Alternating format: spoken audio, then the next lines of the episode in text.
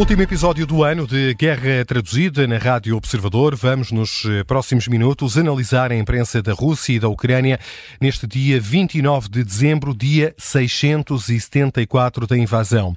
Hoje vamos eh, começar com os jornais da Ucrânia. É um trabalho do jornalista eh, João Felipe Cruz. João, boa tarde. Boa tarde. João. Contaste com a colaboração da Tânia Olinik. E, João, é inevitável.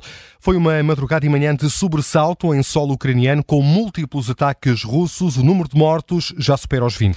23, para ser mais preciso, a contagem ainda não está fechada. O número é adiantado pelo Governo Central e também pelos eh, vários governadores das várias regiões que foram eh, atingidas eh, e os dados estão a ser citados pelo jornal Pravda. Para além dos 23 mortos, há ainda registro de mais de 130 feridos.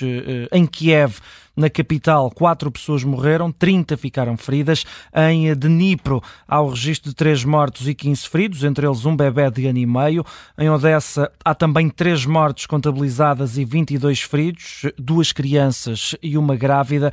Kharkiv também conta para já três mortes e, finalmente, em Zaporizhia, há seis mortos e 12 feridos neste ataque de madrugada e, de manhãs. Tropas russas utilizaram perto de 100 160 meios aéreos, eh, vários entre drones e mísseis. E a Força Aérea, João, a Força Aérea Ucraniana sublinha que Moscou usou grande parte da variedade disponível no arsenal. E estava a voar de tudo um pouco, de acordo com o porta-voz da Força Aérea da Ucrânia, citado pelo Pravda, Yuri Ignat um, garante que viu de tudo, menos mísseis calibre.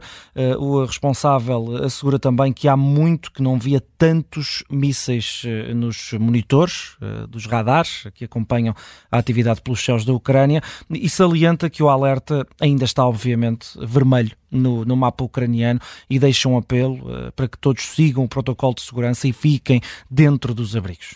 Eh, e do outro lado, Moscovo uh, faz uma declaração cínica sobre os ataques, uh, pelo menos de acordo com a imprensa ucraniana. É mais concretamente o jornal TSN que faz precisamente essa leitura no título da notícia sobre o, o comunicado que veio, que saiu do Kremlin, no, mais precisamente do Ministério de Russo da Defesa, que divulgou que nesta semana foram bem sucedidos ataques de 50 grupos terrestres e um grande ataque de armas de alta precisão, este eh, de madrugada e também eh, da parte inicial da manhã.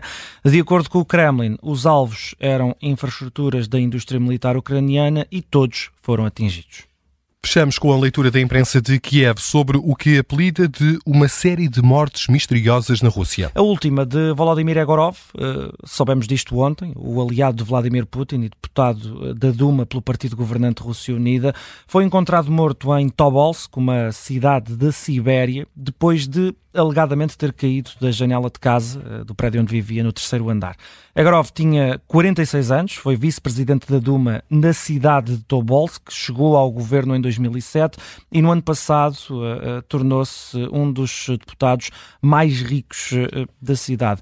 O jornal ucraniano TSN escreve que continua a onda de mortes misteriosas na Federação Russa, cita jornais ocidentais, nomeadamente o The New York Post, que escreveu que Egorov pode ter sofrido problemas cardíacos antes da queda fatal e sublinha que este aliado de Vladimir Putin tinha sido forçado a admitir-se da administração da cidade da Sibéria há cerca de sete anos devido a um escândalo de corrupção, pelo qual não foi condenado.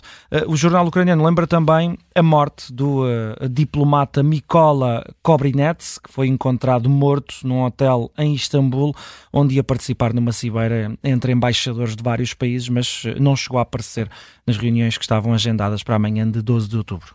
A onda de mortes estranhas no fecho deste episódio de Guerra Traduzida. Já a seguir olhamos para a imprensa da Rússia.